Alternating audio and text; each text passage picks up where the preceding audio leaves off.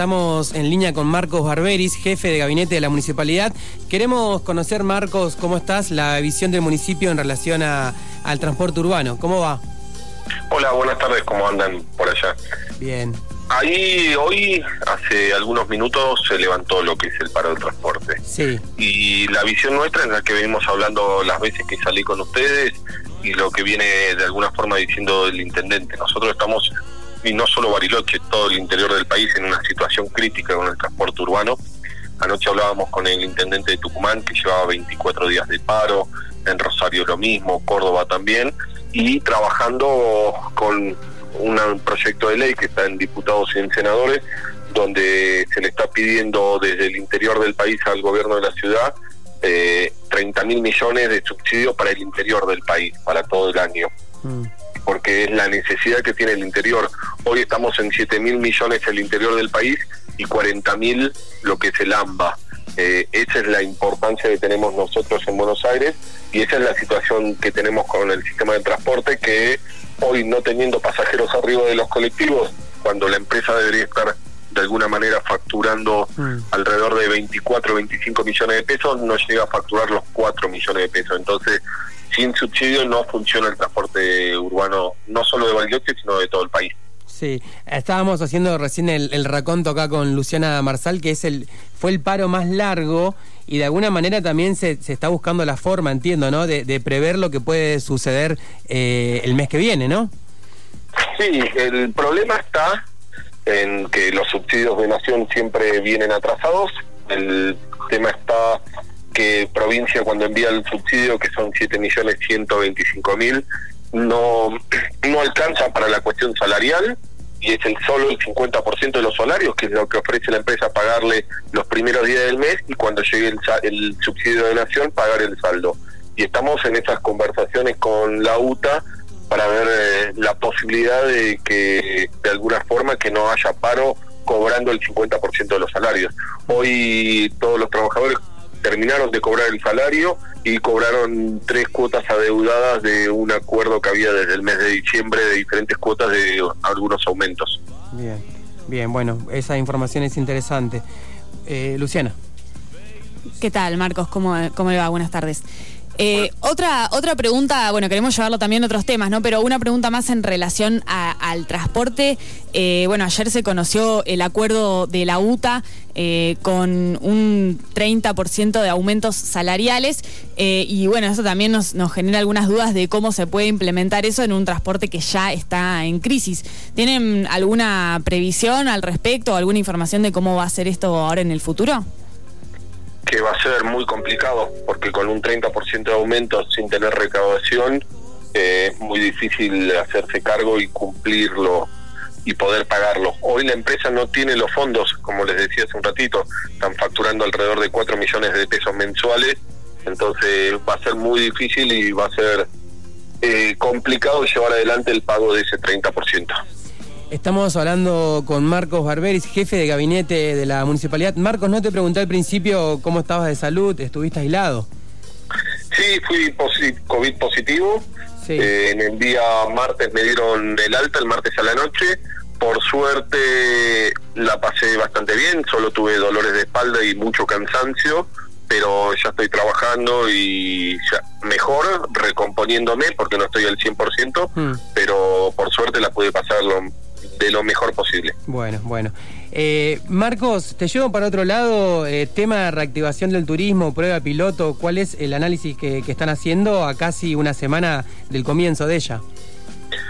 Muy positivo, estamos contentos, más allá que el número de la cantidad de turistas que hay en la ciudad no nos cambie eh, la cuestión económica, pero sí está haciendo funcionar diferentes sectores de alguna forma y empezando a mover los engranajes para cuando arranque el turismo fuerte, tener todos los protocolos y el funcionamiento de la ciudad en orden. Eh, la semana que viene calculamos que van a empezar los vuelos, por ahora solo con personal esencial dentro de los vuelos, pero que ya es un gran paso en la conectividad de la ciudad, conseguir eh, conectividad aérea y terrestre con otros sectores de la Argentina, para nosotros que vivimos 100% del turismo es muy importante. Claro, también desde el turismo, entiendo, el intendente Gustavo Genuso se está pidiendo una apertura de los vuelos en relación al turismo. Totalmente, sí, nosotros creemos que necesitamos de a poco ir volviendo a la cantidad de vuelos diarios que teníamos y necesitamos generar ingresos y trabajo para nuestros vecinos. Entonces, en, atrás de esa de esa luz estamos yendo para que podamos tener una temporada de verano lo mejor posible. Bien, está todo apuntándose para la temporada del verano entonces. Totalmente, sí, todo todos los cañones van hacia eso y la idea es de esta semana de octubre que tuvimos el comienzo de esta modalidad de prueba, es ir probando para ir llegando a octubre, eh, a noviembre, diciembre y a un mm. verano lo mejor posible, que sabemos que no va a ser el verano ideal, mm. pero creemos que va a haber de turistas en la ciudad. Bien, Marcos, te llevo para otro tema, bueno, que también se está hablando mucho en la ciudad, que tiene que ver con la, la cuestión tierras. Hubo bastante revuelo esta semana. Eh, ¿Qué visión nos podés contar que, que, están, digamos, analizando ustedes de esta situación tan conflictiva también, no? Sí, para nosotros es realmente muy conflictivo el tema de la toma de la tierra.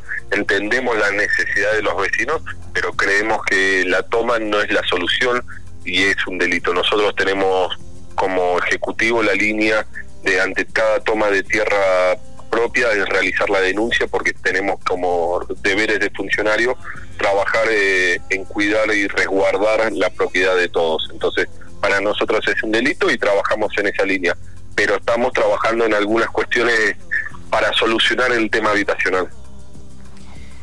Eh, sí, la verdad que, bueno, obviamente es un tema de, de trascendencia, ¿no? Y que excede los, los tiempos, ¿no? Que, que, se pueden pensar en una gestión, porque obviamente es un tema estructural y de largo plazo, pero con respecto a, esta, a este déficit de vivienda, eh, ¿cuáles, ¿cuáles son las líneas del municipio para trabajar en ese sentido? Y una fue y es el proyecto de ordenanza de la venta de los lotes ahí en el oeste, donde nos hacemos de un financiamiento para trabajar en, nuevo, en, servicios en nuevos barrios sociales. Y ahí estamos trabajando de alguna forma. Después estamos trabajando con el IPPB, con el Gobierno Nacional. La semana que viene calculamos que el Procrear va a entregar algunos de los departamentos. A su vez también eh, se está trabajando en otras líneas con el RENAVAP para la regularización dominial y de esa forma poder trabajar con algunas cuestiones también de infraestructura. Tenemos diferentes líneas de trabajo.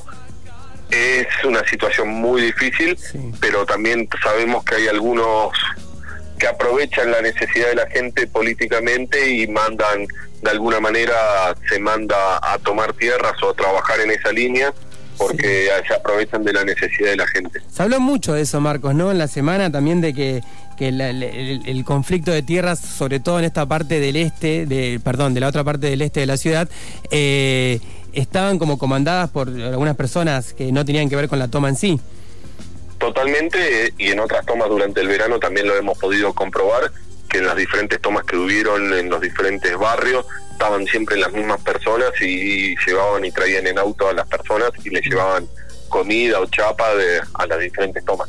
Claro, claro. ¿Se puede decir o, más o menos interpretar de, de, quiénes están pensando ustedes, Marcos? O... Eh, dejémoslo así, que de alguna forma la justicia actúe. Perfecto. Bueno, Marcos Barberis, jefe de gabinete, por último te quiero preguntar, porque tengo entendido que están llegando los primeros subsidios de provincia para establecimientos afectados por la pandemia, es una buena noticia.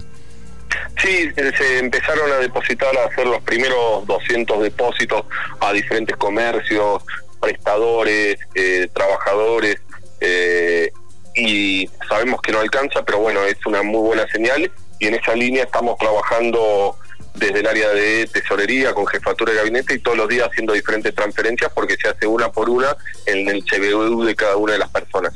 Bien, bueno, está bueno entonces. Marcos, te agradecemos estos minutos para Tarde Random en FM Sueños. Siempre está bueno charlar con vos porque nos informás de, lo, de los temas importantes de la ciudad y bueno, eh, estamos en contacto.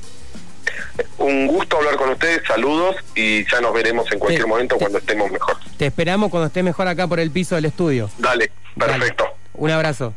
Abrazo. Hasta luego.